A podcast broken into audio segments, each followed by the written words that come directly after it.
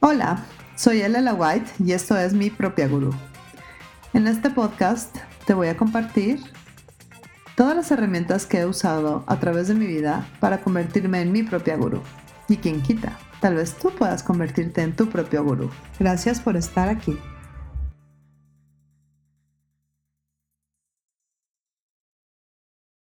Hoy empiezo con una cita de Goethe. Dice, el mal está solo en tu mente y no en lo externo. La mente pura siempre ve solamente lo bueno en cada cosa, pero la mala se encarga de inventar el mal. Eh, ¿Y por qué digo esto? ¿Te has dado cuenta que cada cosa que sucede en tu vida es exactamente como la eliges? Con tus pensamientos, con tus acciones, con tus miedos, con tus risas, vas creando tu historia, tu pasado, tu presente y tu futuro. Y si te preguntas si esto también aplica a las personas que son víctimas de tragedias, la respuesta es sí.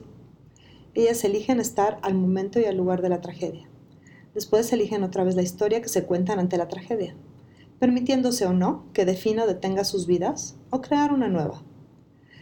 Cuando dejas que una historia defina tu vida, tus decisiones y tus acciones, no estás viviendo.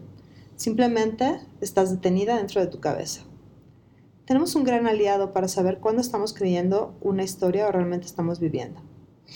Este estrés que es el mecanismo de alerta de tu cuerpo ante lo que es mentira.